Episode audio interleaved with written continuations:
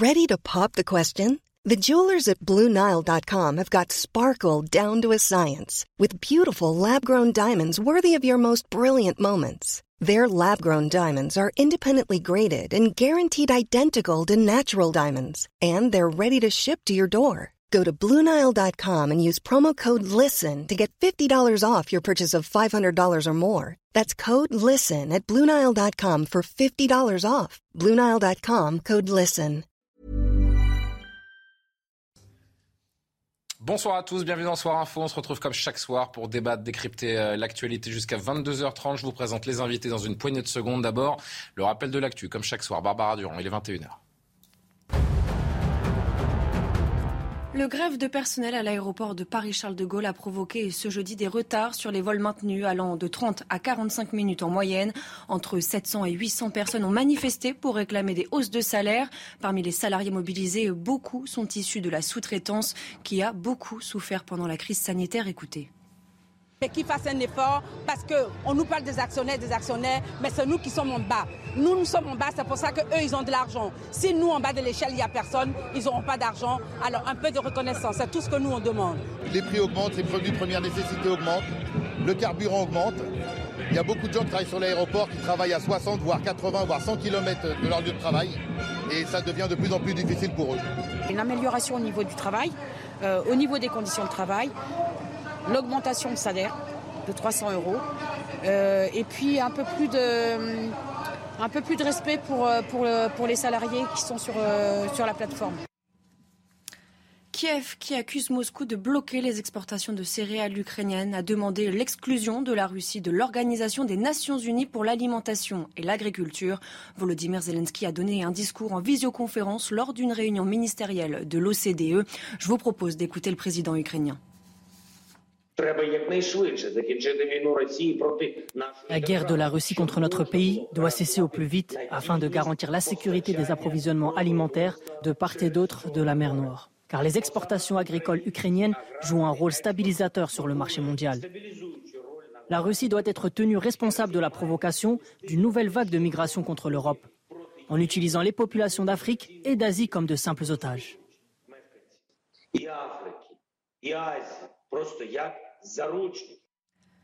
Enfin, aux États-Unis, une enquête parlementaire replonge l'Amérique dans le chaos de l'assaut du Capitole. Après quasiment un an d'enquête, une commission parlementaire est en train de présenter ses premières conclusions avec cette question cruciale, toujours sans réponse. Quel a été le rôle exact de Donald Trump?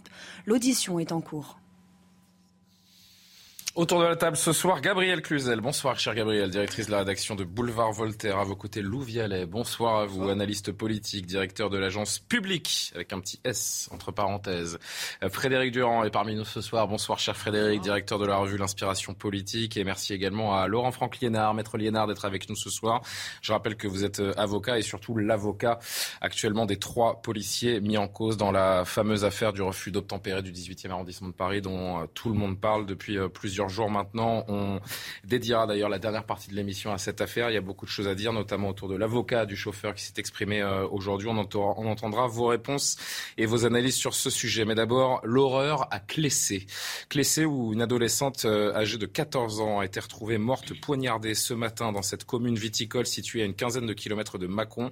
C'est son petit ami, un adolescent de 14 ans aussi, qui a avoué le meurtre en garde à vue aujourd'hui. Euh, c'est le procureur de la République de Mâcon qui l'indique lors d'une conférence de presse ce soir. Les explications de Valentine Leboeuf et on en discute. C'est ici, derrière l'école de la commune, que le corps de l'adolescente a été retrouvé. Sa dépouille présentait des traces de violence et un couteau était planté au niveau de sa gorge. Dans cette commune de 850 habitants, c'est le choc. Une famille est en deuil. Cette famille, elle est appréciée sur Plessé, donc c'est vraiment des, moments euh, très difficiles. C'est une fille unique, mais euh, une fille très gentille comme les parents. Voilà. Les investigations sont encore en cours, mais les enquêteurs privilégient la piste d'une rupture amoureuse. Le petit ami de la victime, lui aussi scolarisé en classe de quatrième et âgé de 14 ans, a été placé en garde à vue. Ces euh, premières déclarations confirment qu'il a commis les faits d'homicide volontaire, il reconnaît avoir, comme à son habitude depuis quelques jours, euh, euh, convenu d'un rendez-vous avec euh, cette jeune fille qu'il s'était muni d'un couteau, qu'il avait discuté avec elle, qu'il avait placé ce couteau dans sa manche, et après avoir discuté quelques instants avec elle, lui avait porté trois coups de couteau au niveau du cou. L'adolescent n'a pas d'antécédent judiciaire. Il encourt 20 ans de réclusion criminelle. Dans quelques instants, on discutera de cette question avec euh, le docteur Maurice Berger, pédopsychiatre, psychanalyste qui est avec nous. Bonsoir docteur et merci d'être euh, là pour euh, parler de cette affaire avec nous. Mais avant cela, si vous le voulez bien, je voudrais faire un petit tour de table et pourquoi pas que vous synthétisiez également ce qui va être dit dans, dans un instant. Gabriel Cluzel, pour commencer. Il y a eu un déchaînement de violence, on l'a bien compris, sur cette adolescente. Euh, examen psychiatrique, des auditions, des analyses ADN sont toujours euh, en cours. Le gardé à vue, on l'a appris aussi, n'a pas d'antécédent judiciaire ni aucune condamnation. C'est une affaire qui est absolument sidérante c'est sidérant et surtout très attristant. 13 Bien ans. C'est un drame. C'est pas, pas une jeune fille, c'est une petite fille. 13 ans. Il faut se rendre compte, remettre les choses euh, à leur place. Évidemment, moi, je, je, je, pense aux parents. C'est une vie qui s'effondre. C'est absolument affreux. Euh, moi, je n'ai pas vraiment d'éléments pour analyser. Ce que je peux voir, c'est que. Bah, il y, a il, y a, une violence générale dans cette société qui, euh, de fait, diffuse euh, un peu partout et qui, euh, par divers biais, et, les jeunes dès 14 ans peuvent être, comment dire, pris par cette violence et par ce défaut d'empathie qui est quand même général là aussi dans la société. Ultra violence, j'ai envie d'ajouter. Exactement. Et, et, et, par ailleurs, je suis un peu dérangée par cette appellation de petite amie. Je, je, je, je considère qu'à 13 et 14 ans, on n'a pas la maturité pour mener une vie affective. Et il y a peut-être là aussi un, un, leurre dans l'éducation que nous, nous, donnons à, nos enfants. Il y a souvent des, une éducation sexuelle à l'école qui ressemble un peu à un cours de plomberie, mais en revanche, il n'y a aucune euh, éducation affective. Et une, une, une, fillette, une fillette de 13 ans, 13 ans, c'est très jeune. Oui, c'est pas 16 ans, c'est 13 ans. C'est une gamine. Et un garçon de 14 ans, c'est très jeune aussi. Et, et, et, puisque, semble-t-il, c'est sur fond de rupture euh, amoureuse que ça s'est passé, ça, on peut se poser la question. Je remarque qu'il y a eu d'autres affaires différentes, mais par exemple sur fond de harcèlement avec des jeunes filles qui sont suicidées, qui étaient aussi très jeunes, sur fond de rivalité euh, amoureuse, et, et, et, on se dit que sans doute il n'y a pas la maturité pour mener ce, euh, ce genre de, euh, de, de, vie affective. Mais voilà, j'ai pas d'autres éléments, donc c'est tout ce que je pourrais dire. Laurent Franck Lénard, je poursuis ce tour de table avant de me tourner vers le docteur Berger. Il a 14 ans, ce, ce garçon. Il s'est rendu au collège après son crime. C'est-à-dire qu'il a commis ce crime. Il y a une forme de de déni. On en parlera évidemment avec le docteur Berger dans un instant. L'incompréhension prend le dessus dans ce genre d'affaires parce que ça dépasse l'entendement en fait. Oui, d'abord, moi je pense à la victime. Évidemment. On a tué l'innocence. Et pour la famille, c'est vertigineux. C'est terrible, c'est abyssal. abyssal. Euh, ensuite, euh, moi, ce qui m'effraie, c'est le passage à l'acte. Qu'est-ce qui fait qu'un gamin de 14 ans euh, prenne un couteau? Déjà, donc prémédite euh, il prend un couteau, il se munit un couteau. Et puis, avec euh, cette violence, cette sauvagerie, euh, il attaque cette petite fille, cette innocence.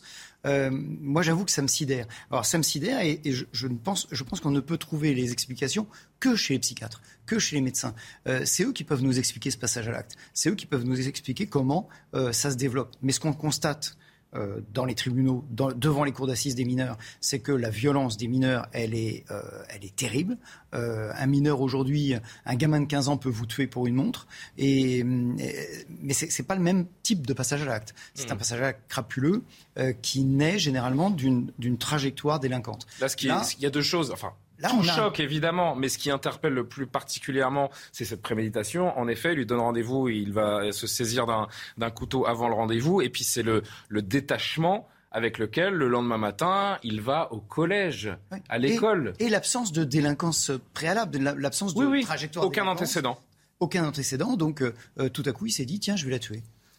Frédéric Durand et Lou Vialet, avant d'interroger le docteur. mais cette recrudescence de, de, la violence dans la jeunesse, c'est un réel souci. Et moi, je me pose la question suivante, c'est que est-ce qu'elle est liée ou pas à tout ce qui existe sur les réseaux sociaux? Il y a longtemps que je me pose cette question.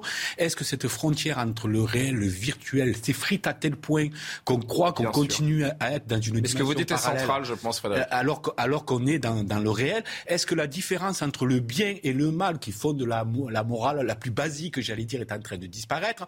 Là, peut-être qu'on a, affaire au cas de quelqu'un qui est vraiment, euh, euh enfin, je dirais, psychiatriquement malade. Cependant, je pense qu'au-delà de ces cas-là, si tel est le cas euh, concernant ce, jeune garçon, cette violence-là peut aussi s'expliquer parce qu'il y a des pertes de repères sociaux d'un côté et de l'autre côté, ces, ces, réseaux sociaux qui donnent le sentiment qu'on vit le virtuel et le réel de la même manière. Or, dans le virtuel, effectivement, on peut transgresser des limites sans trop de danger, encore que l'harcèlement en devient un et on le voit. Mais dans le réel, ce genre de transgression est inimaginable. Louvialet, il avait euh, prévu de la poignarder, on l'a compris, selon le procureur. Euh, on apprend également aujourd'hui qu'il avait euh, tenu des propos préalablement inquiétants, mais qui n'avaient pas été suivis des faits. On parle aussi de problèmes familiaux, de violences familiales. Bon, c'est un, cocktail de plein de choses, mais qui à l'arrivée sont très difficiles à repérer. On ne peut pas anticiper ce genre de phénomène. C'est l'impression que ça donne aussi. Alors c'est un peu la question qu'on se pose. D'abord, moi aussi j'ai une pensée pour la victime, pour sa famille. Et je pense que c'est une tragédie ce qui se passe. La première chose qui nous interpelle finalement euh, dans cette affaire, c'est lorsque le mode de résolution du conflit, c'est le passage au meurtre, ça suppose que le langage, ça suppose que le fait de communiquer pour euh, dire ses sentiments, même quand ceux-ci ont été brisés, ont été rompus par ceux qu'on aime, ça suppose que le langage n'est plus là.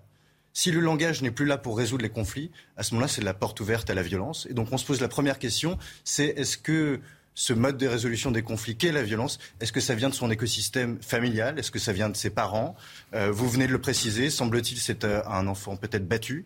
Donc, euh, mais on voit bien que tous les enfants battus ne deviennent pas des assassins, deviennent pas des meurtriers. Et d'autre part, je vous rejoins. Vous avez tous, et je vous rejoins tous là-dessus. Vous avez tous parlé d'une déliquescence des repères communs, des repères collectifs dans notre société, et qui font que sans doute, eh bien, on se raccroche euh, non pas à des récits collectifs, à une morale commune, mais à un assassinat, parce que c'est ce qui nous semble, en l'espèce cette personne-là, eh bien, la manière la plus appropriée pour résoudre ce conflit amoureux et en le transformant en un assassinat. Docteur Maurice Berger, euh, merci d'être avec nous. Je rappelle que vous êtes pédopsychiatre, psychanalyste, particulièrement euh, spécialiste de ces questions de, violence chez les, plus jeunes. Euh, J'ai pensé à vous évidemment tout de suite en, voyant cette affaire émerger parce qu'on suit beaucoup vos écrits et, vos analyses. Je vais dire également à nos téléspectateurs qu'on s'est rapidement eu au, au téléphone tout à l'heure pour pour cet entretien et je vous ai posé une question et vous m'avez répondu et ça m'a ça m'a presque étonné. Je vous ai dit euh, tout à l'heure quand on s'est parlé, qu'est-ce que qu'est-ce que vous êtes dit simplement lorsque vous avez vu euh, l'information paraître sur ce drame et ce gamin de 14 ans qui avoue cet assassinat et vous m'avez répondu, ça ne m'a pas du tout étonné.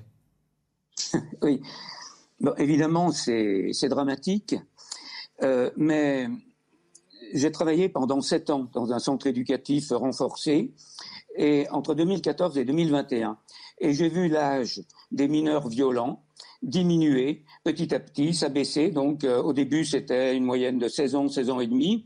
Et quand j'ai quitté en 2021, on était à 14 ans et demi. Donc il y a un rajeunissement et je pense que dans peu de temps, on aura des meurtriers âgés de 13 ans et peut-être que la principale limite, ce sera la force physique je dois dire que j'ai de la difficulté à trouver des explications. Et ça sera la, la recherche, c'est-à-dire effectivement une recherche psychiatrique auprès de ces jeunes qui nous permettra d'avancer. Ce que j'ai remarqué, c'est qu'on est passé de ce n'est pas grave de frapper, même de frapper très fortement, à ce n'est pas grave de tuer. Mmh. Et là, on entre dans des, des catégories de pensée, je dirais, qui nous sont littéralement étrangères. C'est-à-dire que ce n'est pas grave de tuer. Un jeune qui a failli tuer quelqu'un, je lui dis eh, qu'est-ce que ça aurait fait? C'est pas passé loin. Hein. Et il me répond eh ben, il est mort, il est mort. Euh, comme ça. Euh, ou encore, euh, c'est oh ben, de toute manière, sa mère, elle va pas le pleurer longtemps, ça serait trop bête, après elle pensera à autre chose. Et je D'où il vient ce déni, docteur D'où il vient ce déni? C'est, c'est le, le, le, cerveau humain qui, qui, qui, crée ce déni, qui protège de la réalité euh, traumatique d'une certaine façon? Alors, Comment, par exemple, ce gamin de 14 ans, pardon, pardon, docteur, de vous couper une dernière fois, cet acte d'adolescent qui commet ce crime et qui va au collège juste après, en fait, ça veut dire quoi? C'est-à-dire qu'il a totalement déshumanisé sa victime, qu'il est dans un déni total de son acte? Je pense qu'on peut le dire comme ça. Alors, quelle est sa structure psychique? C'est l'expertise psychiatrique qui le dira. Mais en tout cas, pour lui, il n'y a pas, comme ça a été dit, il n'y a pas d'empathie. Et la personne, c'était quelqu'un. Euh, dans ce cas-là, c'est pas quelqu'un qui le gênait, c'est quelqu'un qui a créé une blessure d'amour propre profonde, sans doute, avec une rupture amoureuse. Et donc, euh, le moyen de régler le conflit, c'était de l'éliminer. C'est c'est d'une simplicité, d'une certaine manière, qui nous désarme complètement. Euh, complètement. J'ai bien conscience que vous ne connaissez pas le, cas précis de, ce jeune garçon, mais du haut de votre expérience, on peut soigner un adolescent de 14 ans qui en est arrivé là. Est-ce que je peux parler quasiment de psychopathie dans ce cas-là? Euh, la psychopathie, c'est une structure qui est plus complexe. Euh, ça va se répéter. Là, je ne suis pas capable de dire si c'est un acte unique, euh, si ce sujet avait des traits euh, psychotiques, ou il y a quand même un élément que vous dites, c'est qu'il y a pu y avoir des, violences conjugales, enfin des, des violences dans la famille. S'il y a eu des violences conjugales, est-ce que ça veut dire que pour ce jeune, la relation avec euh, le genre féminin en général, c'est que c'est insupportable que la personne ne se soumette pas, que la femme ne se soumette pas, et on règle ça par la violence. Peut-être qu'il l'a vu, c'est uniquement une, euh, hypothèse. Mais euh, je pense que le rôle des jeux vidéo a été beaucoup sous-estimé, et je dirais par moi en premier. C'est-à-dire ce qu'on constate, c'est qu'actuellement, il y a des scènes de meurtre qui circulent à la récréation, des scènes de meurtre réels, et les mineurs sont d'abord très choqués. Euh, on, voit, ils peuvent être sidérés un jour ou deux, et petit à petit, il se développe une sorte d'insensibilité, et effectivement, une perte de, la limite entre ce qui est le réel et simplement quelque chose sur un écran vidéo. Euh, et, en particulier, on sait que pour, alors c'est autre chose, mais les meurtres de masse aux États-Unis, euh, une très grande quantité des mineurs qui ont tué avaient vu une très grande quantité aussi de, de vidéos de meurtres et les héros qui sont choisis, c'est toujours des héros destructeurs. En fait, il y a une forme d'anesthésie. Les, mineurs qui vont faire des actes violents choisissent des héros destructeurs. Si je vous entends bien, il y a une forme d'anesthésie de certains jeunes à la violence et au morbide par le cadre des, que ce soit des réseaux sociaux, des jeux vidéo ou de ces vidéos qui circulent. Euh, docteur Berger, si vous le voulez bien, vous restez encore 2-3 minutes avec nous. Euh, il est plus de 21h15, j'ai dépassé l'horloge. On va euh, regarder l'actualité avec Barbara Durand et on poursuit la discussion encore quelques instants. À tout de suite. Cédric Jubilard restera-t-il en prison? La justice rendra sa décision lundi. Le juge des libertés et de la détention ont examiné le renouvellement du mandat de dépôt de Cédric Jubilard, soupçonné du meurtre de sa femme Delphine. Les avocats de la défense dénoncent une atteinte à la présomption d'innocence. En Allemagne, le chauffeur qui a percuté des piétons hier a été placé dans un établissement de soins psychiatriques. De nombreux éléments indiquent des troubles paranoïaques et schizophréniques chez cet Allemand d'origine arménienne, a expliqué le parquet. La motivation terroriste est exclue. Hier, une femme est décédée. Des dizaines de personnes ont été blessées. Docteur Berger, merci d'être encore avec nous. Il semblerait dans ce drame qu'il y ait une, famille, un père violent également. À quel point ça peut impacter un enfant? Ce qui impacte un enfant, c'est la précocité. C'est-à-dire, on sait que c'est avant deux ans que les images violentes se, se fixent dans le cerveau.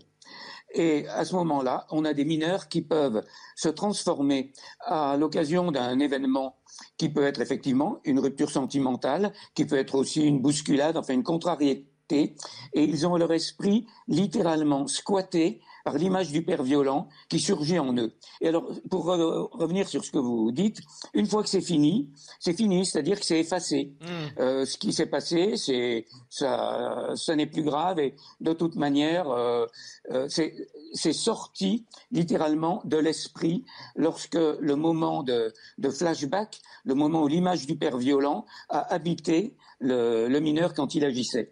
Donc pour lui, une fois que c'était fini, il pouvait aller à l'école. Tout ce que je vous dis, bien sûr, c'est des hypothèses. Hein. Il faudra voir par rapport à, ce jeune. Et je précise à ceux qui nous regardent qu'une raison n'est pas une excuse. Tous les enfants euh, battus ne deviennent pas évidemment des, assassins. Un dernier mot avant de vous libérer, docteur Berger. Euh, on sait que donc c'est la justice des, mineurs qui s'occupera de lui. Que au pire, si euh, l'assassinat est caractérisé, donc il prendrait la moitié de la peine encourue, à savoir 20 ans. Qu'est-ce qu'on fait déjà aujourd'hui d'un gamin de 14 ans qui commet un crime aussi insupportable Et quand bien même il prend ses 20 ans, qu'est-ce qu'on va faire de ce jeune homme lorsqu'il aura 34 ans et qu'il sortira de prison? Je ne peux pas vous répondre. Ça dépend de, je vous le dis, de la structure psychique de, ce jeune. Vous répondre comme ça, je vous dirais des, bêtises. Vous en avez euh, rencontré des adolescents tueurs, docteur? Oui, oui. Euh, il y en a qui ont réellement pu évoluer avec une aide psychiatrique, mais il faut être capable de travailler avec eux sur des zones, si je puis dire, très profondes de leur fonctionnement psychique et sur ce qui a pu être réactivé. Euh, parce que ça s'est passé souvent dans un moment où ils étaient littéralement hors d'eux. Donc il va falloir aller explorer ces zones-là. Et puis, il y en a d'autres qui vont être d'une froideur euh, terrible et pour lesquelles, c'est vrai, on a tout lieu de s'inquiéter et se pose la question même de la sortie. Donc comme ça, il faudra voir euh, situation par situation. Merci infiniment, docteur Berger, de nous avoir euh, éclairé. C'est toujours un, plaisir de, vous entendre sur les antennes de, de CNews. Peut-être un dernier mot, euh, maître, maître Liénard, on a entendu hein, ce que nous a dit le, docteur Berger, ce qu'avait évoqué Frédéric Durand, également les réseaux sociaux, une désinhibition de la violence de plus en, de plus, en plus jeune, euh, des jeux vidéo qui euh, ont un rôle, semble-t-il, également, une jeunesse de plus en plus violente. Cette justice des mineurs vous semble-t-elle toujours adaptée dans notre pays, dans notre société? Pas, du tout, pas du tout, parce que effectivement, la, la violation de la règle, l'interdit par la règle, ça, ça n'entre pas dans le cerveau des mineurs aujourd'hui aujourd'hui. Euh, on a en justice des événements qui, euh, si les citoyens les voyaient, euh, ils prendraient vraiment peur de, l'état de notre société et de l'état de notre pays. non, la, justice des mineurs, n'est plus du tout, du tout adaptée. un gamin de 15 ans aujourd'hui est, un tueur en, en, est capable de tuer, capable de, euh, de provoquer des rixes, capable de frapper quelqu'un au sol jusqu'à la mort sans aucune difficulté. Et pourtant, on ne peut pas apporter la même réponse à un enfant qu'à un adulte. Alors, le mode de raisonnement, oui, mais pour autant, son mode de raisonnement est celui d'un adulte à 14 ans, 15 ans, vous pensez, à 15 ans, quand bien même il a la force physique, cette désinhibition de la violence, on peut décemment penser qu'un ado de 15 ans a le raisonnement d'un adulte? Alors aujourd'hui, euh, entre un ado de 15 ans et un, ado de, enfin un, jeune de 18 ans, euh, il y a 40 ans, euh, la maturité de celui de 15 ans est bien supérieure. Gabriel, un dernier mot? À moins que l'un des autres maturité, ça dépend sur quel plan, à mon avis. Mais oui, ça dépend sur quel plan, bien sûr. Euh, moi, pour moi, il y a deux éléments qui me paraissent importants. Vous avez parlé, je crois, c'est vous qui avez parlé de la différence entre le bien et le mal. Je pense que notre société aujourd'hui, qui est quand même dans la, culture de l'excuse, et par exemple pour les délinquants, eh bien, elle rend confuse la, la, la différence et la, entre le bien et le mal, puisque finalement, euh, toutes ces affaires qui nous occupent, où on ne sait plus très bien euh, qui est le gentil, qui est le méchant, qui a fait bien, qui a fait mal, c'est évidemment un moyen d'instiller euh, une grande confusion dans les cerveaux de, jeunes enfants. Et par ailleurs, je crois en avoir déjà parlé ici, mais ça me paraît extrêmement important mmh. et je, connais un petit peu quand même le milieu scolaire. Les, enfants chez lesquels on n'a pas installé, d'ailleurs c'est pas que scolaire, c'est aussi familial, des, petits mécanismes d'autocensure, une espèce de corset moral tout simplement voilà, des barrières, des limites, eh bien, euh, ces, mécanismes d'autocensure qui n'ont pas été mis en place, à un moment, ça se voit. Et c'est évident qu'aujourd'hui, la, la, violence dans les écoles, la violence chez les mineurs, euh, c'est aussi le résultat de, de cela, de, des enfants rois, d'interdits, d'interdire. Je remarque qu'on a beaucoup glosé sur les parents qui donnaient des fessées qui étaient trop sévères, qui voilà, pour le, cela. Pour le coup, pardon, mais on parle plutôt d'un... Alors, je ne fais pas de lien de cause oui, on, on, parle, information, on parle plus d'un adolescent qui, semble-t-il, aurait euh, plutôt connu des violences familiales. Hein. qu'on n'a aucune euh, information. Et moi, ce que je vois, c'est que les infos du procureur. les enfants. Non, mais de, toute façon, je ne vais pas me faire le, tu réfères de la fessée, c'est pas le sujet. Mais moins, plus l'autorité finalement parentale et, des professeurs a décru, et plus la violence a monté. Donc, euh, euh, c'est que visiblement, le, il faut faire à un moment une corrélation entre les deux événements. Allez, dernier mot. Entre les deux événements, je ne crois pas, parce que là, on est dans une, situation aussi singulière. Parce que moi, vous parliez d'enfants de, plus matures. Moi, je crois qu'il s'agit d'une maturation absolument artificielle en réalité. il n'y a pas de maturité euh, sur le fond de, de maturité. Euh, cependant, ce qui est la vie humaine, qui est quand même considérée comme une valeur suprême et sacrée, là, n'est plus considérée comme, euh, comme, comme une valeur finalement. Donc, on peut tuer quelqu'un et passer à autre chose, comme on le disait. Sauf qu'il y a l'absence probablement de mots et il y a la violence en même temps. Parce que je, rejoins ce que vous dites. Lorsqu'il n'y a plus de mots, on passe à l'acte. Parce qu'on considère que les mots n'ont plus de pouvoir de résolution du conflit. Et on vit dans une société où l'image est mille fois plus mise en avant que les mots. Et par voie de conséquence, on n'a plus ce rapport-là et au langage et à la capacité de dire mais je peux résoudre quelque chose. Parce que ça fait partie aussi de l'éducation de dire aux enfants vous pouvez résoudre des choses sans la violence, en parlant, en discutant. Mais qu'il faut qu'ils aient ce type d'exemple. Il faut qu'à la maison, à l'école, ils aient le type d'exemple où on règle les conflits par les mots et non pas par la violence. Bon, on va envoyer la pub. Vous vouliez ajouter une dernière chose? Non, une, dernière chose, puisqu'on a dit beaucoup de choses sur la culture de l'excuse, qui est un peu loin du sujet, mais en effet, il y a une perte de repères euh, dans la jeunesse. Ça me faisait penser, vous savez, ces affaires euh, assez récentes du jeu du foulard qui se passait dans les cours de récréation vous aviez des gens qui, des enfants C'est un jeu assez étouffé, assez étouffé, jusqu'à provoquer la mort de certains. Et on voyait là. Bah, ça, je vous dis franchement. Alors, je, je, je, je, me permets d'intervenir personnellement. Quand j'étais gamin, que j'avais 8-10 ans, ça existait déjà dans les cours d'école, ça. Vous avez fait le jeu du foulard? Non, mais euh, je, je me souviens euh, avoir assisté dans les cours de récré, étant enfant, au jeu de l'étouffement. Vous savez où on, ça, fait tomber dans les pommes quelques secondes là. Vous n'avez pas 60 ans non plus. Je vais avoir 41 ans, comme ça tout le monde est au courant. Voilà, c'est fait.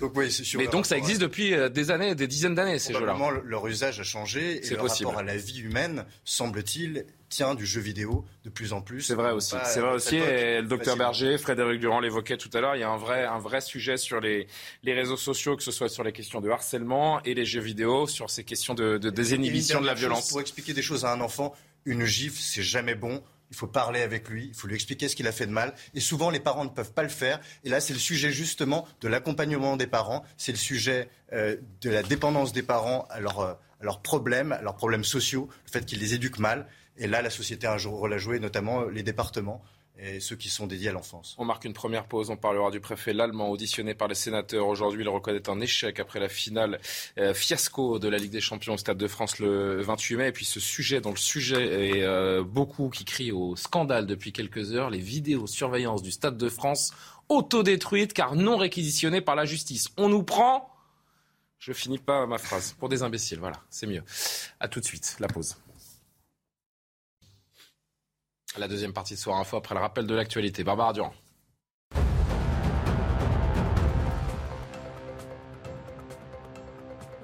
La représentante du parquet national antiterroriste a minutieusement retracé la préparation des attentats sans pour autant faire de révélations. Les réquisitions seront suivies à partir de lundi par les plaidoiries de la défense. Le verdict est attendu le 29 juin. Face à une inflation indésirable, la Banque centrale européenne hausse ses taux directeurs. La BCE annonce une augmentation en juillet puis en septembre, une première depuis plus d'une décennie. La principale institution monétaire de l'Union européenne décide également de stopper ces mesures de soutien soutien monétaire en mettant fin à des années de rachat d'actifs. Et puis au deuxième jour du procès de Michel Platini et Seb Blatter, l'ancien président de la FIFA explique ne pas comprendre pourquoi il comparait pour escroquerie en Suisse aux côtés de son ancien conseiller. Michel Platini valait son million de francs suisses par an, a-t-il assuré. L'homme avait reçu une facture de 1,8 million d'euros en 2011, soit 9 ans après la fin de son contrat de travail à la FIFA. Le parquet accuse les deux hommes d'escroquerie. Gabriel Cluzel, Lou Vialet, Frédéric Durand et Laurent Franck Liénard sont toujours euh, présents autour de la table. Maître Liénard, avec qui on reviendra évidemment très longuement dans la troisième partie sur cette affaire de refus d'obtempérer. Je rappelle que vous êtes l'avocat des, trois policiers euh, qui étaient présents sur, euh, sur ce refus d'obtempérer le week-end dernier. Mais d'abord, les regrets du préfet de police de Paris, Didier Lallemand, après les événements navrants du 28 mai au Stade de France et la finale de la Ligue des Champions entre Liverpool et le Real Madrid. Le préfet qui était auditionné par la commission d'enquête au Sénat. Aujourd'hui, de leur côté, les supporters anglais continuent de voir rouge. Hein. Ils ne peuvent toujours pas porter plainte depuis Liverpool, alors que les autorités françaises l'avaient pourtant promis. Mais d'abord, donc Didier Lallemand, qui a reconnu face aux sénateurs aujourd'hui un échec. C'est à l'évidence un échec, car euh, des personnes ont été bousculées ou agressées, alors que nous leur devions la sécurité. C'est un échec aussi, car l'image du pays, vous l'avez souligné, Messieurs le Président, a été ébranlé. C'est une blessure pour moi, car l'amour de la patrie et l'honneur du drapeau comptent plus que tout. À nos hôtes étrangers, qu'ils soient espagnols ou anglais, qui ce soir-là n'ont pas tous trouvé les conditions sûres d'un accueil, ainsi qu'à l'ensemble de nos concitoyens français, je veux dire également mes regrets sincères. Les regrets sont sincères, on l'entend de la part du, préfet, mais franchement, tout ça n'est pas très sérieux. C'était le 28 mai dernier, et encore, à l'heure où on se parle aujourd'hui, en fait, personne n'est responsable de rien. Jamais. Exactement, et on sent qu'il protège bien son ministre de l'Intérieur, c'est très bien comme ça. On verra, l'histoire des 40 000 tout à l'heure, mais on va, on va passer par un autre thème avant. Allez-y. On, on, entend énormément de mots, énormément de regrets, mais peu de preuves de regrets. Et alors cet homme est connu pour être un grand commis de l'État, un grand serviteur de l'État, c'est ce qu'on dit de, de ces très hauts fonctionnaires qui ont une très longue carrière, une très grande culture, beaucoup de maîtrise. Mais la moindre des choses dans ces cas-là, lorsqu'on a été responsable, d'un fiasco, non pas national, mais international, puisqu'il nous a fâchés avec nos voisins les Anglais, parce que... Nous sommes la risée du monde depuis deux semaines. Exactement. On doute aussi de l'organisation des futurs Jeux Olympiques. Et on va y venir dans un instant. La, la moindre des choses, je pense, puisque cet homme a une très grande culture, il pourrait se souvenir d'un autre commis de l'État. Il y a longtemps. Mm-hmm. euh, vous savez, sous Louis XIV, on avait un, organisateur, on avait un commis de l'État qui avait encore la Ve République. C'était il y a un petit peu, un petit peu de temps. Eh bien, on avait Monsieur Vatel, qui était un très grand commis de l'État, lui aussi, on l'appelait avec la même dénomination. Et celui-ci avait organisé une fête pour Louis XIV et les poissons étaient arrivés trop tard. Il avait tiré les conséquences en se suicidant. Je ne propose pas. Alors là, vous allez trop loin et je... Non, non, je termine. Je propose évidemment pas que le préfet de police. Merci de le préciser. Mais il existe des voies administratives, notamment la démission. Mais personne, euh, personne ne prend les, responsabilités. Et pire encore aujourd'hui, et c'est sur ça que je voudrais euh, avancer et s'arrêter quelques instants, on a appris aujourd'hui donc que les vidéos surveillance du Stade de France ont été supprimées. Pourquoi? Euh, Parce qu'elles n'ont pas été réclamées par, par la justice dans un délai de 7 jours. Frédéric Durand, je vous vois lever la main, je vous allez vous exprimer. Mais d'abord, écoutez ce responsable de la Fédération française de football qui donc lui aussi été auditionné par le Sénat et qui nous donne cette, qui nous donne cette information tout à l'heure hallucinante sur le, la vidéosurveillance. Euh, les images sont disponibles pendant 7 jours. Au bout de 7 jours, elles sont automatiquement détruites et la seule façon, c'est qu'on aurait dû avoir une réquisition pour les fournir aux, aux, aux, différentes populations. En revanche, ce que je peux vous livrer, c'est le sentiment que Didier et moi-même avons eu en étant au PC Sécurité toute la journée. Euh, les images sont extrêmement violentes. Réquisition qui n'a pas eu lieu alors que la justice a été saisie dès le samedi soir? La justice a été saisie pour, euh, sur la base de l'article 40 sur le, la, le, la, la fausse billetterie. Je vais vous dire un truc, Frédéric. À ce niveau d'amateurisme, c'est presque du génie. Euh, je ne sais pas si c'est du génie. Par contre, et je suis évidemment euh, parfaitement ironique. Vous l'aurez, vous l'aurez saisi. Non, mais je pense qu'il y a un lien de cause à effet immédiat, c'est-à-dire que sur cette la, la, la fake news géante de, de Darmanin, l'allemand, qui considérait que nos ennemis venaient de l'extérieur, c'était les Anglais, la fausse billetterie, etc.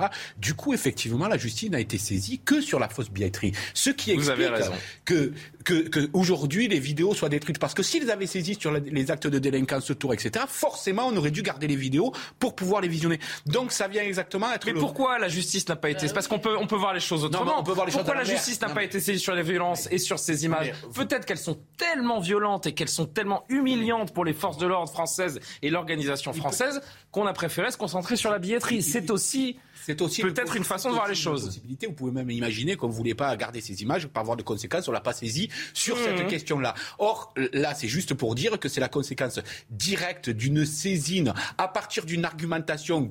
Le maire de Liverpool le disait, je crois, cet après-midi. On va l'entendre aussi. On va l'entendre complètement aussi. farfelu euh, euh, de, de, la part de, du pouvoir. Et effectivement, euh, on se retrouve là à se dire, parce que beaucoup auront les arguments pour dire, mais euh, comment se fait-il qu'après un tel fiasco qui a résonné au national, y compris à l'international, on vient nous expliquer qu'il n'y a plus d'images. Enfin, vous voyez là le décalage ah non, une folie, entre, euh... entre, la caisse de résonance de ce type d'événement et une sorte de, de, machine administrative qui suit son cours et qui détruit automatiquement les images. Euh, voilà, là il y a quelque chose, ça, ça vient, c'est un fiasco dans le fiasco. Deux réactions politiques sur Twitter avant de vous entendre Maître, Maître Lénard, Gabriel Cluzel, Jordan Bardella, donc patron du RN. La vidéosurveillance du Stade de France n'a pas été réquisitionnée à temps. Des preuves de dizaines de vols, de violences, d'agressions sexuelles et la possibilité d'en identifier les auteurs ont donc été détruites. Le mensonge, la dissimulation et l'incompétence jusqu'au bout. Tweet également de Bruno euh, Retailleau des LR. Tout porte à croire qu'on a sciemment laissé détruire des pièces à conviction compromettantes. Le petit euh, hashtag maudièse, comme on dit euh, en français. Scandale d'État. Maître Liénard, qu'est-ce que ça vous inspire? On nous prend pour des imbéciles ou pas? on est, sur, de la vidéosurveillance. L'exploitant d'un système de vidéosurveillance a l'obligation d'écraser. Exploitant privé d'écraser ou de faire écraser eh après 30 jours. Ah, c'est 30 jours le délai. 30 jours. Après, il y a des, systèmes, il y a des systèmes qui s'auto-effacent. Euh, euh, la majeure partie, par exemple, des stations-service écrasent en 24 heures. 24 heures ou 3 jours. Donc, euh, 3 jours après, on n'a plus les images. Et pourquoi on écrase? Simplement pour des soucis techniques de disques durs qui sont euh, remplis, j'imagine. Voilà, c'est ça en fait. Capacité des disques durs. C'est purement technique en fait. Mais l'exploitant peut toujours geler une image. Toujours il peut geler l'image, il peut conserver. C'est-à-dire la conserver, euh, la mettre à part. C'est-à-dire extraire lui-même, extraire lui-même, conserver. Il est obligé d'écraser à 30 jours, mhm. mais il peut au moins conserver 30 jours en attendant la réquisition judiciaire. C'est ce qu'aurait évidemment dû faire euh, l'exploitant du Stade de France. Il savait qu'il avait entre les mains euh, une bombe atomique en termes politiques, en termes de, de sécurité publique et en termes judiciaires il aurait dû conserver les images. On peut que supputer, évidemment, les raisons pour lesquelles on n'a pas réquisitionné ces images et qu'on les a laissées euh, s'auto-détruire à la mission impossible. Euh, j'ai envie de dire, mais forcément, bah, ça draine euh, l'imaginaire de, tout le monde. Est-ce que ça peut être aussi la conséquence de ce, de ce déni sur les violences autour du Stade de France, comme l'a laissé entendre Frédéric Durand il y a un instant? C'est-à-dire, on s'est concentré sur cette histoire de billetterie. On a vraiment mis des œillères sur la délinquance et les problèmes d'exaction autour du Stade de France pour en arriver là aujourd'hui. Oui, mais euh, il s'est quand même écoulé 7 jours. Ah oui 7 jours. Euh, c'est, bah là, le 28 mai, c'était même il y a plus de 7 jours. on, en est à 10 Ça a eu le temps de, monter, hein, l'affaire de, des, violences. Euh, ont eu le temps de se développer durant 7 jours. Et personne, personne s'est dit, tiens, ça pourrait être intéressant euh, d'avoir les vidéos du Stade de France. Non, mais c'est quand même une histoire de fou. On nous la joue façon 7 compagnie. J'ai glissé, chef. Oh bah zut, les images sont écrasées. C'est vraiment pas de bol. Non, mais on, se, paie notre tête quand même. Et, grossièrement, parce que quelquefois on prend les gens pour les imbéciles finement, mais là c'est fait grossièrement. Euh, donc c'est absolument insupportable et ça vient encore rajouter euh, au ridicule et, et, au, et au mensonge. pardon, pardon de le dire, mais au mensonge sur ces. Mais vous avez infiniment raison. Et, le problème, c'est que on ne comprend pas pourquoi les diverses parties, parce que vous avez raison de parler euh, de l'exploitant euh, du Stade de France, visiblement beaucoup de monde savait qu'il y avait ces vidéos et que ces vidéos n'étaient pas destinées à être pérennes euh, dans le temps, qu'il fallait agir et que le, parquet ne s'est pas saisi, personne n'a rien fait. Et aujourd'hui, on nous dit ah bah, bah vraiment, c'est pas de peau, on n'a plus les images. Mais quels sentiments doivent avoir les Espagnols et les Anglais. On va entendre le maire de Liverpool. la risée de l'Europe. On va entendre le maire de Liverpool dans un instant. Je voudrais juste que vous entendiez le préfet allemand qui, lui, encore une fois, se concentre sur cette histoire de billetterie. Alors, Gérald Darmanin qui nous avait parlé de 40 000. Là, il nous dit, en fait, le préfet allemand nous dit qu'il y avait euh, environ 35 000 sans billets, mais qu'il avait donné ce chiffre au doigt mouillé. Enfin, c'est juste hallucinant. Écoutez le, préfet, donc, aujourd'hui. Et pour mémoire, Gérald Darmanin, qu'on vous a collé juste, euh, juste après, le 30 mai, donc deux jours après la finale. Écoutez-les. Peut-être euh, me suis-je trompé dans le chiffre de 30 à 40 000 que j'ai donné au ministre. Jamais je n'ai prétendu que ce chiffre était à, quelques milliers euh, parfaitement juste. Mais il me paraît totalement refléter ce qu'était la situation et euh, le fait qu'il y avait autour des supporters. Encore une fois, il n'a jamais été dit que la présence de ces 30 à 40 000 personnes était aux stricts abords du stade. Je crois avoir même dit le contraire. Qu'il y ait eu autour 40 000 30 000 ou 20 000 personnes, ça ne changeait rien au fait qu'il y avait des dizaines de milliers de personnes susceptibles de rentrer dans le dispositif. Et c'était ça l'information absolument essentielle. Après, les compter à 5 000 près n'avaient, en termes opérationnels, pas grand, grande importance. Le premier point, c'est d'abord, euh, nous le regrettons, une désorganisation dans l'accueil des supporters britanniques, à l'inverse euh, des supporters euh, espagnols et constaté que 30 000 à 40 000 supporters euh, anglais, chiffre confirmé par l'UEFA, par le Stade de France, par la Fédération française de football et évidemment par la préfecture euh, de police, se sont retrouvés euh, au Stade de France, soit sans billets, soit avec des billets falsifiés. Donc entre ce que dit Didier Lallemand et ce qu'avait dit Gérald Darmanin le lendemain du match, il y a un fossé total. Pardon de le dire comme ça. en fait, Gérald Darmanin nous a menti.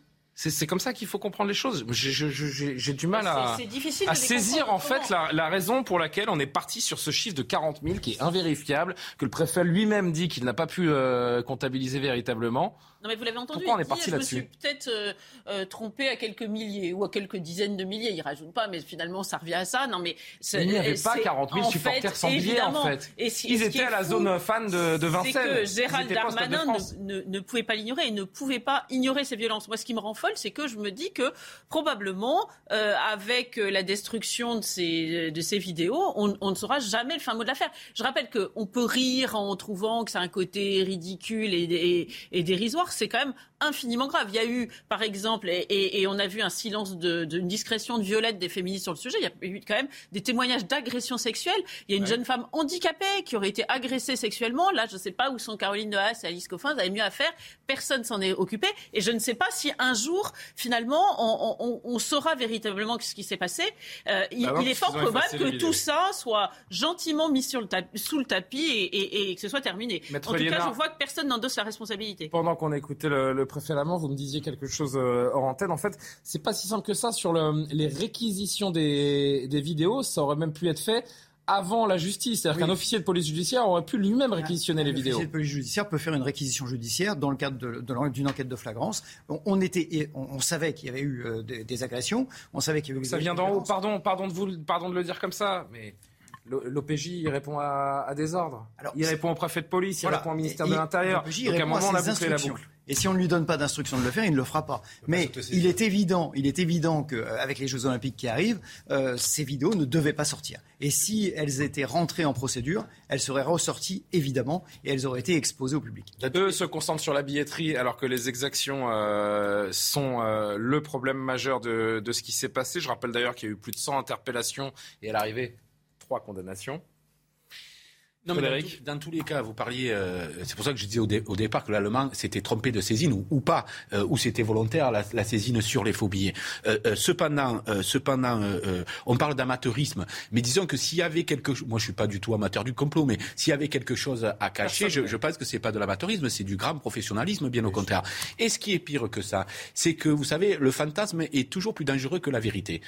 C'est-à-dire que là, ça peut générer des fantasmes tous azimuts sur ce qu'il s'est passé alors évidemment, peut-être que nous aurions vu de choses qui étaient difficiles à assumer pour le ministre, peut-être, mais là, ça laisse encore plus d'espace. Vous voyez la réaction de Jordan Bardella, par exemple, qui s'en donne à cœur joie, bien sûr. Là, il, a, il, a, il a cette opportunité-là, je dirais, alors que la vérité nous aurait peut-être choqué, mais le fantasme est encore plus dangereux que la vérité. Encore, on n'a pas vu les, on pas vu les vidéos. Peut-être que non, mais on, a, vu des vidéos sur les réseaux sociaux, mais c'est vrai que on, peut imaginer que les vidéos de l'opérateur du Stade de France sur des vidéos en hauteur, des plans larges, on aurait observé les mouvements de foule, on aurait vraiment compris la géographie, la contextualisation des faits. Il disait que c'était très, très violent. Il, va être l'heure de, marquer la pause avant l'actu. Je voudrais juste rappeler donc, et, vous l'avez dit brièvement, dans deux ans, vous avez donc cette fameuse cérémonie d'ouverture des Jeux Olympiques. Je parle même pas des Jeux, je parle de la cérémonie d'ouverture qui est prévue. C'est un fantasme politique depuis 2021. On veut faire une grande euh, cérémonie le long de la Seine, en dehors du stade. Récemment, et personne n'en parle, le grand criminologue Alain Bauer qui a expliqué quand même que la cérémonie, et je prends ces mots,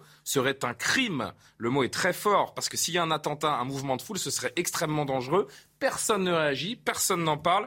C'est un caprice politique, cette cérémonie. Et, espérons tous, autant que nous sommes, que tout cela sera parfaitement cadré, sécurisé, qu'on saura tirer les, leçons pour la préparation de ces Jeux Olympiques. Il y a intérêt à se poser les, bonnes questions. Oui, un dernier mot rapide Oui, parce qu'on parle du déni sur les événements du Stade de France, mais le déni remonte bien plus avant que cela. C'est le jour où on a installé ce stade euh, au sein de la Seine-Saint-Denis, parce qu'il y a un déni sur la Seine-Saint-Denis de façon générale. Il faut que ce soit la Californie et que ça rentre au chausse-pied, dans le, que la réalité rentre au chausse-pied dans le, fantasme de, de, ceux qui nous gouvernent. À un moment, euh, on, se heurte au mur. Et je voudrais rappeler, rappeler, il y a un déni sur la, sur la violence en Seine-Saint-Denis qui est une réalité, mais on ne dit pas pour autant, et ça c'est important, je trouve, de le préciser, que tous les habitants de la Seine-Saint-Denis sont des voyous. C'est très très loin de là. Ça c'est une manipulation dont certains nous font le procès et euh, dont les Français ont, ont ras-le-bol. Il faut pouvoir parler de la délinquance et justement ces habitants de Seine-Saint-Denis, je suis persuadé que pour beaucoup d'entre eux, ils sont ravis qu'on en parle pour évoquer leurs problèmes et ne pas les laisser dans ce, dans ce désarroi total. 21h47, euh, je suis encore en retard, ça devient une habitude. Pardon Barbara Durand, l'actualité, la pause et la dernière partie, on se tournera principalement vers vous, Maître Liénard, pour parler de la défense de ce euh, chauffeur de 38 ans mis en examen ce soir. A tout de suite. Dans le procès sur l'effondrement d'un balcon à Angers, le parquet a fait appel des relax de l'architecte et du conducteur des travaux. Les trois autres prévenus avaient été condamnés le 31 mai par le tribunal correctionnel d'Angers à des peines allant de 18 mois à 3 ans de prison avec sursis pour homicide et blessure involontaire. L'accident en 2016 avait fait 4 morts.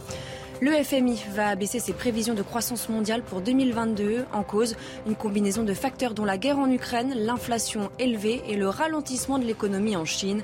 Le Fonds monétaire international avait déjà abaissé ses projections de croissance mondiale à 3,6 de retour sur le plateau de Soir Info, toujours en compagnie de Frédéric Durand, Laurent Franck Liénard, Lou Gabriel Cluzel. On en vient à ce refus d'obtempérer qui s'est achevé sur un drame samedi dernier dans le 18e arrondissement de Paris avec la mort d'une passagère du véhicule. Vous le, vous le savez, on en parle depuis ce week-end. Le conducteur de 38 ans, ça on l'a appris ce soir, a été mis en examen donc pour euh, tentative d'homicide sur dépositaire de l'autorité publique. Ce matin, c'est l'avocat du conducteur justement qui s'est exprimé à l'occasion d'une conférence de presse, une conférence très acharnée contre la police. Il était accompagné d'Armel Bentoussi du collectif Silence, notre police assassine. Et le postulat de l'avocat, eh bien, il est le suivant. Lorsqu'un policier sort son arme, c'est pour tuer. Écoutez-le. Aujourd'hui, il faut bien partir du postulat que le comportement d'une balle dans un corps est totalement imprévisible. Ça signifie une chose, ça signifie que lorsque l'on dégaine son arme et que l'on tire, on part du principe que l'on tire pour tuer. On ne peut pas, c'est impossible, considérer que l'on tire pour blesser lorsque l'on souhaite blesser, on fait usage d'armes considérées comme étant de force intermédiaire, c'est-à-dire les tonfas, les bâtons télescopiques, les tirs de LBD, les gaz lacrymogènes. Lorsque l'on veut tuer, on tire avec son arme. Lorsque l'on veut blesser, on utilise les armes de force intermédiaire. Ça signifie une chose, ça signifie que lorsque les policiers ont décidé de tirer, ils ont décidé de tuer pour un refus d'obtempérer et ils ont décidé de tuer pour un défaut de ceinture. Maître Laurent Franck, Liénard, je me tourne évidemment vers vous. Je rappelle à nos téléspectateurs que vous êtes l'avocat des trois policiers mis en cause dans cette affaire du refus d'obtempérer. Vous avez entendu, comme nous, l'avocat du conducteur. Un policier sort son arme pour tuer. C'est totalement absurde, évidemment, mais je ne sais même pas si c'est la peine de le développer, tellement c'est évident. Un, bah, policier. Peut-être de contre-argumenter avec ces armes intermédiaires qu'il évoque. Absolument, c'est ce qu'on va essayer de faire. Euh, un policier qui sort son arme, il sort son arme pour se protéger ou pour protéger autrui contre un danger létal. Puisque il va sortir son arme, qui est un, qui est un outil létal, pour se protéger d'un danger qui risque d'attenter à sa vie ou à la vie de, quelqu'un. Euh, sa volonté, c'est pas du tout de tuer. Sa volonté, c'est de stopper une agression qui est en train de se commettre ou un geste qui va entraîner la mort. En, l'espèce, c'est un véhicule qui fonce sur les policiers. Il faut arrêter ce véhicule et euh, les balles font 8 grammes. Euh, 8 grammes n'arrête pas une tonne 5 ou une tonne 2. Euh, même en physique nucléaire, ça marche pas. Donc, on ne peut, pour arrêter ce véhicule, que tirer sur le conducteur. On ne veut pas le tuer. On veut l'impacter on veut Je rappelle évidemment euh, ce que chacun sait, c'est que euh, l'un des tirs a atteint, la passagère en pleine tête. Et, la vraie victime. C'est le drame de cette affaire. La vraie victime dramatique de cette affaire. Mais euh, le, but du policier, c'est évidemment pas qu'il y ait un mort au bout, c'est que l'impact soit suffisant pour que euh, l'individu cesse de conduire son véhicule vers les forces de l'ordre ou dévie sa trajectoire et évite de percuter un, policier. On, rappelle que vos clients disent donc avoir réagi, et vous venez de le rappeler, car le risque létal était euh, imminent. Euh, est-ce que c'est ce que disent, alors je ne sais pas si vous pouvez en, en parler ou développer, mais est-ce que c'est ce que disent les images que j'imagine que vous avez pu visionner? Je peux vous dire que je ne vais, pas, être précis dans le détail parce que c'est couvert par le secret. Euh, je peux vous dire que euh, les éléments objectifs du dossier, c'est-à-dire témoignages, constatations, vidéos, tout ce que nous avons pu étudier pendant les 48 heures de garde à vue, confirme pleinement la position des, policiers et que euh, à ce stade, il n'existe pas, il n'existe aucun indice qu'ils aient pu mentir, cacher la vérité ou même se tromper quand ils disent qu'ils ont dû tirer. Euh, les tirs, a priori, aujourd'hui, sont totalement légitimes. Après, un magistrat... On voit le schéma, pardon de vous couper, on voit le schéma de, cette scène. Est-ce que là encore, et j'entends évidemment le, secret de l'instruction, est-ce que vous êtes capable de nous donner un début d'explication qui nous permettrait de comprendre pourquoi la passagère a été touchée en pleine tête? Ah oui, je, enfin, j'ai mon explication, mais elle, m'est personnelle. Et tant qu'on n'a pas les éléments d'information, euh, notamment de, balistique, tant qu'on n'a pas l'expertise balistique, euh, je ne veux pas confronter mon opinion personnelle ou mon expérience personnelle avec, euh, avec la balistique sur cette affaire. il est évident que si vous avez une personne qui tire sur un véhicule et que ce véhicule tourne brusquement, eh bien, la cartouche suivante, la première cartouche va aller dans l'axe, mais la cartouche suivante risque euh, de prendre en diagonale euh, ce, véhicule et euh, peut impacter la passagère.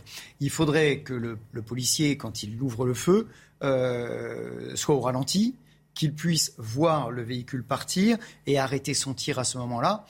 sans être surpris. Ça se passe en une fraction de seconde. Ça se passe en une fraction de seconde. c'est une scène unique au cours de laquelle le policier il réagit par rapport à l'événement et il essaye de faire le maximum pour se sauver. Un dernier mot sur les, sur les faits. Euh, cette jeune femme décédée est une, est une victime, ça chacun s'accordera à le dire. On peut imaginer que vos, euh, vos clients vivent très mal ce moment également. Est-ce qu'ils redoutent une mise en examen? Qu'attendent-ils aujourd'hui? Dans quel état sont-ils? Ils, n'ont pas peur de la mise en examen ou des suites judiciaires.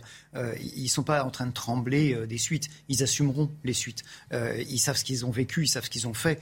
Et ils assumeront la poursuite judiciaire, ils assumeront la confrontation judiciaire, puisqu'ils vont voir un juge d'instruction. Et, ce juge d'instruction, on, va, lui apporter l'ensemble des éléments de réponse. c'est pas ça qui est dramatique pour eux aujourd'hui. Ce qui est dramatique, c'est d'abord d'avoir failli mourir. Ensuite, d'avoir dû tirer sur des gens, et enfin qu'il y ait une pauvre gamine là-dedans qui ait été touchée par accident. Ça, c'est dramatique, absolument dramatique. Et euh, les policiers, je, ne cesse de le dire en ce moment, mais les policiers se lèvent le matin pour protéger des vies. Mmh. Leur but, c'est d'assurer notre sécurité, de protéger des vies. Ils ne se lèvent pas du tout pour tuer des gens, et surtout pas pour, pour tuer un innocent. Et euh, là, ils ont tué un, un innocent. Donc, c'est cauchemardesque. On va poursuivre évidemment la discussion. Chacun va, va apporter son, son avis et, son analyse. On, va entendre d'autres extraits de cet avocat parce qu'il y, a plein de points qui ont été évoqués dans cette conférence de presse ce matin. Je voudrais que vous vous y confrontiez. Euh, mais d'abord, il est 22h pile, donc Barbara Durand pour l'actualité. On se retrouve tout de suite. En Russie, à l'occasion du 350e anniversaire de la naissance du tsar Pierre le Grand, Vladimir Poutine s'est rendu à Saint-Pétersbourg, l'ancienne capitale russe sur la Neva. Le chef du Kremlin en a profité pour justifier l'invasion de l'Ukraine en se comparant à Pierre le Grand. Je vous propose de l'écouter. Pierre le Grand a fait la guerre avec la Suède pendant 21 ans. On pouvait croire qu'il combattait pour arracher des territoires aux Suédois, mais il n'a rien arraché. Il les récupérait. Quand Pierre le Grand a fondé Saint-Pétersbourg, aucun pays européen ne l'a reconnu comme russe. Tous disaient que c'était la Suède. On dirait que c'est un autre tour de récupérer et renforcer nos territoires. La Russie fait face à de nombreuses sanctions de la communauté internationale, mais qu'en pensent les Russes? Écoutez. C'est bien quand il y a non seulement une fenêtre, mais aussi une porte pour qu'on puisse aller et venir. Je pense que la fenêtre est en train de se fermer. J'espère qu'elle ne va pas se fermer complètement. Tout ça, c'est parce que le monde entier est contre nous. Ils sont en colère. On n'y est pour rien, mais ils ferment quand même. De toute façon, on se débrouillera sans l'Europe. La fenêtre sur l'Europe a toujours été fermée. Qu'est-ce qu'on peut dire? Tout ce qui se passe là-bas est un horrible cauchemar. Les responsables ne sont pas seulement les Ukrainiens, les civils, mais aussi les Américains, bien sûr. Enfin, en Allemagne, le chauffard qui a percuté des piétons a été placé dans un établissement de soins psychiatriques. De nombreux éléments indiquent des troubles paranoïaques et schizophréniques chez cet Allemand d'origine arménienne, a expliqué le parquet. La motivation terroriste est exclue. Hier, une femme est décédée et des dizaines de personnes ont été blessées.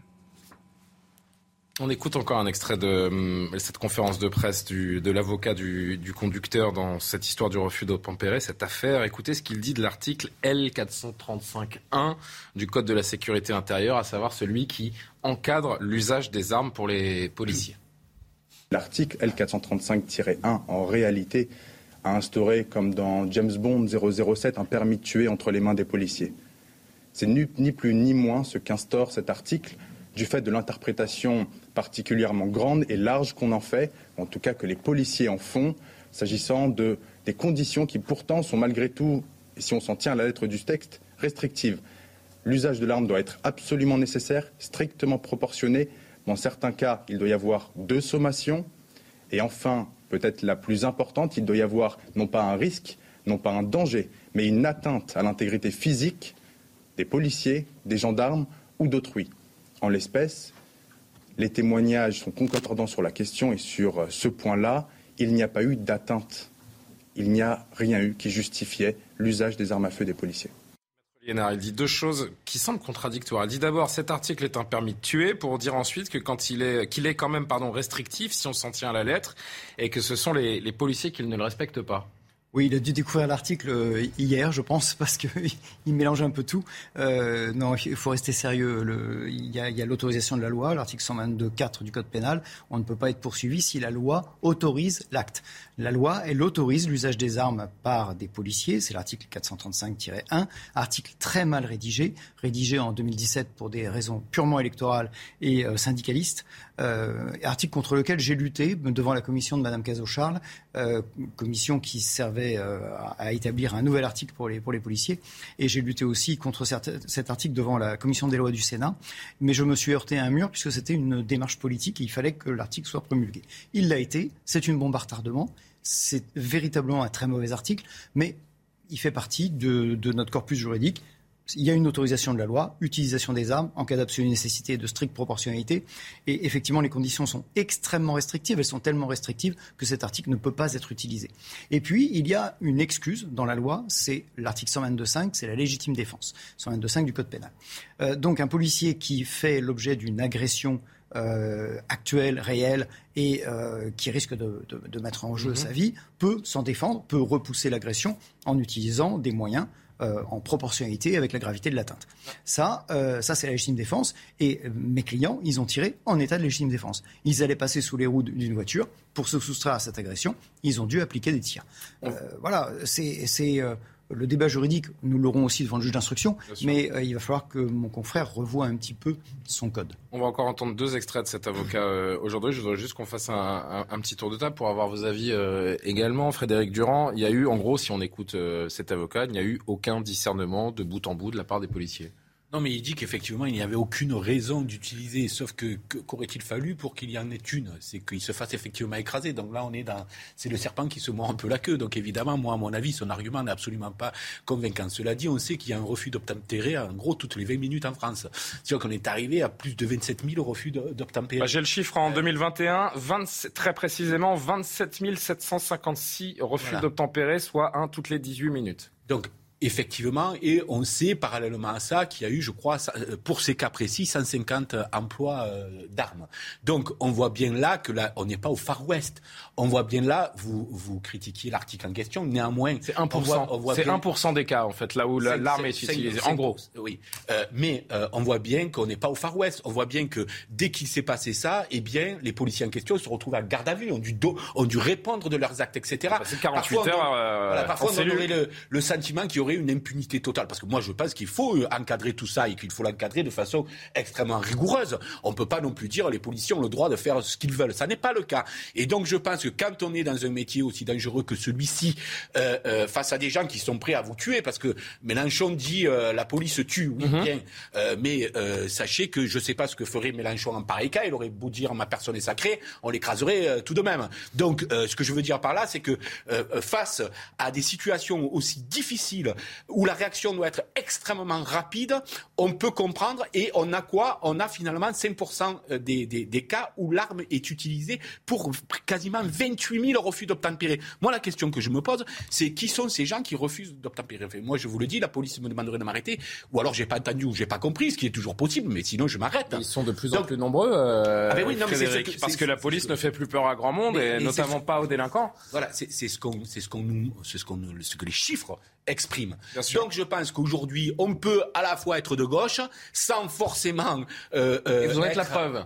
Oui, non, mais ça, forcément. vous, vous devenez un spécimen rare, vous en avez conscience. Non, non, non, je crois que beaucoup ah de Français. Non, non. Et c'est pour ça que je pense que Mélenchon a eu tort de dire cela. Parce que beaucoup de Français, ils sont plus de 79% à faire confiance à leur police. Ce ah qui montre bien. Ils sont 84%, même. sondage CSA d'hier pour euh, CNews. Et ils sont majoritaires, y compris à vous gauche. Vous avez raison. Donc, euh, il ne faut pas croire qu'être que, que, que, de gauche, c'est forcément être contre la police. C'est ridicule et c'est extrêmement minoritaire. Gabriel Cluzel-Louvialet, je vous entends tout de suite. Je voudrais juste, pour avancer, entendre le troisième extrait de l'avocat, euh, de l'avocat du chauffeur. La police est la première responsable le curseur de la responsabilité a été déplacé.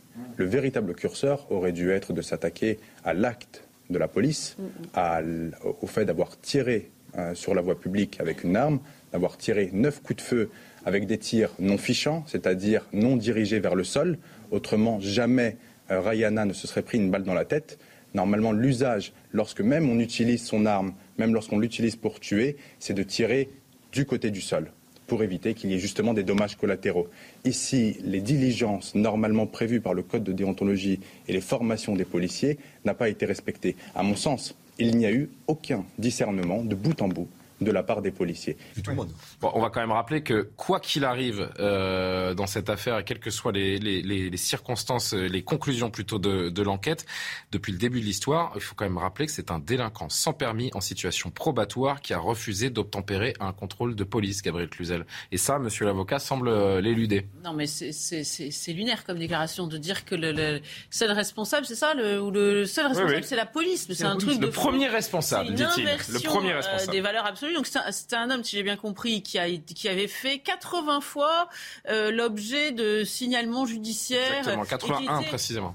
qui était en, situation de semi-liberté. Il avait une autorisation de sortie. D'ailleurs, si on doit pas le permis toutes les responsabilités. On pourrait peut-être se demander pourquoi un juge d'application des peines l'avait fait sortir à ce moment-là, parce que visiblement, il n'était pas vraiment dans une attitude de, euh, de rédemption euh, vis-à-vis de la société.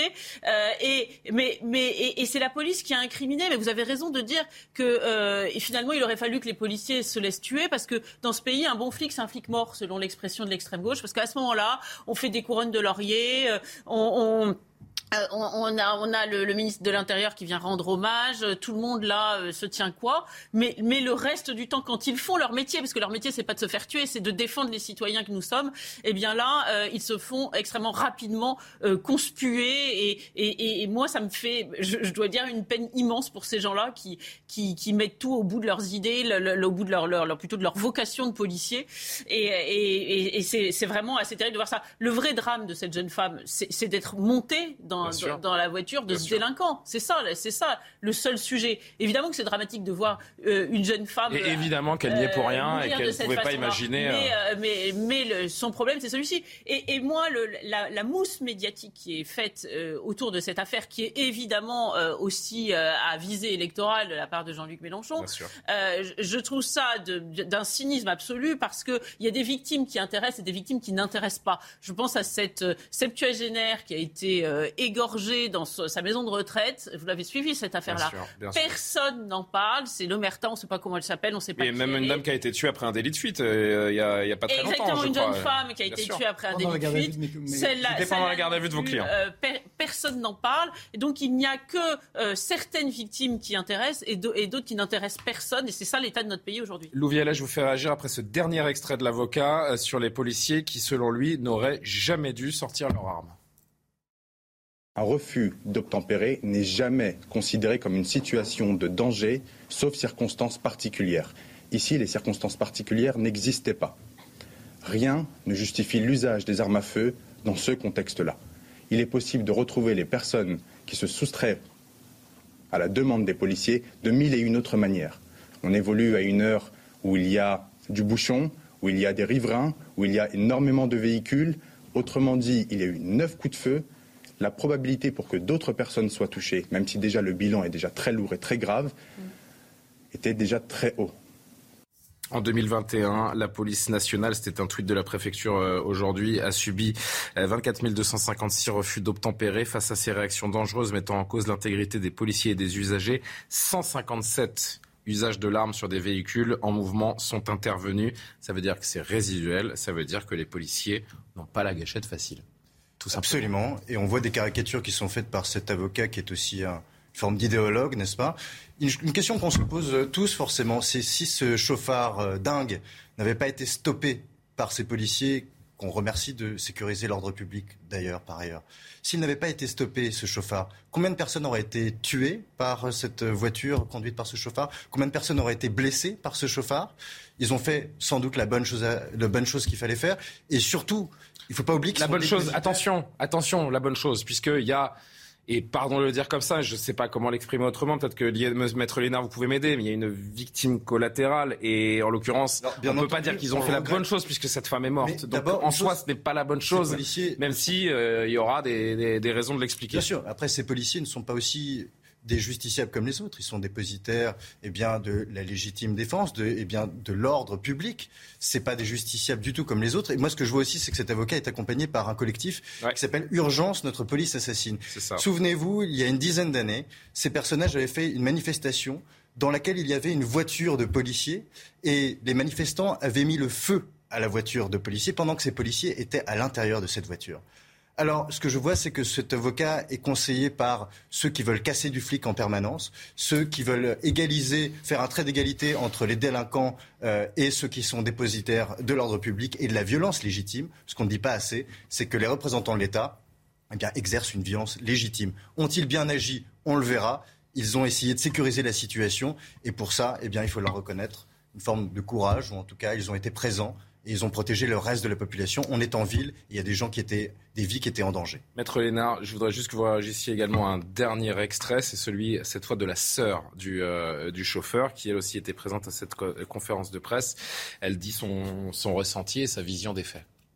Ça a commencé pour le non-port de la ceinture. Donc, il...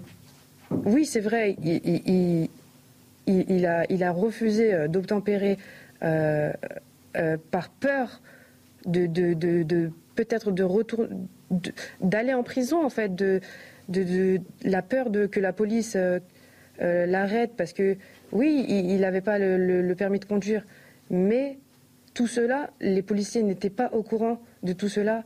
Il est vrai que, mon frère, euh, il, a eu des problèmes avec la justice. C'est quelqu'un qui a eu des soucis, mais ce, ça ne permet pas de, justifier ou de légitimer les violences qui ont été faites ce samedi sur lui et les personnes de la voiture. Il, y a quand même neuf cartouches qui ont été tirées. Et ça, en fait, c'est, au jour d'aujourd'hui, c'est, inadmissible pour un refus d'obtempérer que la police ait tiré euh, neuf cartouches et qui ait causé surtout le, décès de quelqu'un et qu'aujourd'hui mon frère est, mal en point. Vous êtes l'avocat de ces trois policiers, Maître Liénard, et, Maître Liénard pardon, mais est-ce que d'une certaine manière vous pouvez aussi entendre le témoignage de cette jeune femme qui est la sœur du conducteur ou pas du tout? J'ai beaucoup de mal à entendre euh, tous ces gens tous ces gens font une conférence de presse. Ils font venir des médias, ils mettent des banderoles, ils commencent à parler de quelque chose. Ils ne savent rien. Rien. Ils savent rien du dossier. Ils n'ont pas vu les vidéos. Ils n'ont pas vu les. L'avocat sait du dossier. L'avocat a connaissance du dossier. Comme vous, vous avez connaissance du dossier, non? Pas du tout. Moi, j'étais en garde à vue avec mes clients.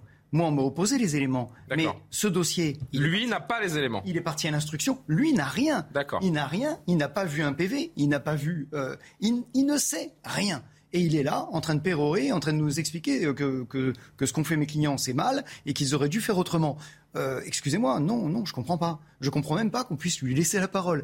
Euh, à un moment, il faut quand même parler des choses que l'on connaît. Et vous voyez avec quelle mesure, moi, je parle du fond de ce dossier, mmh, mmh, parce que je suis respectueux du secret, je suis respectueux des règles, et je ne vais pas euh, sur le sur le fond, je vais pas vous dessiner ce qui s'est passé. ça relève de l'instruction mais lui n'en sait rien et il arrive, il fait une conférence de presse pour expliquer sa version. Parce que c'est devenu éminemment politique, médiatique et que et qu'on veut euh, mettre l'opinion aussi d'un côté ou, de l'autre. Il nous reste une minute trente. Je voudrais juste qu'on entende Emmanuel Macron. Gabriel, vous avez la parole juste après. Emmanuel Macron qui, a volé au secours des policiers euh, aujourd'hui, mis en cause, on le sait, on le répète depuis deux jours par Jean-Luc Mélenchon après cette affaire de refus d'obtempérer. Le président qui était en déplacement dans le Tarn sur, sur le thème de la sécurité, il dit ne pas accepter qu'on insulte ceux et celles qui risquent leur vie pour protéger la nôtre. Oui, nos gendarmes font preuve d'un professionnalisme, d'une exemplarité, d'une déontologie de chaque instant. C'est pourquoi, quand j'entends des voix qui s'élèvent, et dans ces périodes électorales, il est normal que des sensibilités s'expriment, que la vie démocratique vive, qu'on puisse exprimer des convictions différentes pour que les citoyens puissent faire leur choix. Mais il y a des choses que, de là où je suis, je ne peux pas accepter. C'est qu'on insulte celles et ceux qui risquent leur vie pour protéger la nôtre. Gabriel Cluzel, c'est la, c'est la moindre des choses, défendre les gendarmes et les policiers. Ça arrive même, même euh, presque un peu tard, non? ouais, ouais, je voulais simplement revenir sur ce que vous avez dit. Ce qui me paraît euh, profondément inique et, asymétrique, c'est que les fonctionnaires, euh, ou dans d'autres cas que celui-là, les, les, les, gendarmes sont, les, les, fonctionnaires de police ou les gendarmes, sont, eux, ont un devoir de réserve euh, qui fait qu'ils ne s'expriment pas. Et en revanche, euh, la partie adverse, elle, se, se, répand dans la presse. Et, et je suis choquée qu'à chaque fois, dans ces affaires de ce type, il y a la famille, les amis, on a le droit à toute une vague d'émotions médiatiques. En revanche, les, les victimes les, victimes dont je vous parlais, par exemple, euh, il y a quelques minutes, elles, on n'entend jamais leurs amis, leurs familles, leurs prénoms, personne ne les retient. Elles, sont, elles tombent dans cette espèce de grand trou d'anonymat et ça, j'avoue que ça, ça, me, ça me révolte beaucoup. Pour revenir à Emmanuel Macron, euh, juste une mot, c'est quand même lui qui avait légitimé sur brut le concept de violence, policière. Donc, et des contrôles aux faciès d'ailleurs. Exactement, on est encore dans le, dans le en même temps. Il est l'heure de conclure peut-être en, en, 10 secondes, Frédéric, on est, on est bon? Lou Vialet un tout petit mot pour, euh, ceux qui instrumentalisent eh ces affaires. On a des gens comme euh, Jean-Luc Mélenchon qui utilisent ces affaires à des fins politiciennes pour essayer de gagner aux élections et de séduire des électorats qui ont la haine de la police euh, à cœur. on ne joue pas comme ça avec nos institutions, on ne joue pas comme ça avec notre démocratie. L'ordre républicain, c'est sacré et on ne joue pas avec ça. Je pense que Emmanuel Macron a, a, raison de rappeler un certain nombre de choses, euh, et, et, même s'il a dit d'autres choses par ailleurs, c'était aussi. Jean-Luc Mélenchon continue de persister et signer sur ses propos. Hein. Oui, oui, par ailleurs. parce qu'on on, on, organise, on organise le premier tour de l'élection législative, et ça, c'est dommageable effectivement pour, euh, pour nos concitoyens. Maître Liénard, la conclusion sur ce dossier pour ce soir info À force de renverser en permanence les valeurs et à force de taper sur ceux qui les, qui les, défendent, on va avoir une société qui va nous exploser à la gueule. Et là, je pense que Jean-Luc Mélenchon va être le premier à pleurer. Ça n'a pas déjà commencé? Ça a déjà commencé, très largement. Eh ben c'est sur cette note. Euh, Réjouissante, optimiste, qu'on conclut ce soir. Info. Merci à tous les cas d'avoir participé. Merci à hum, Thomas Leroy, Camille Joly qui m'ont aidé à préparer cette émission. On peut tous dire, c'est dans quelques instants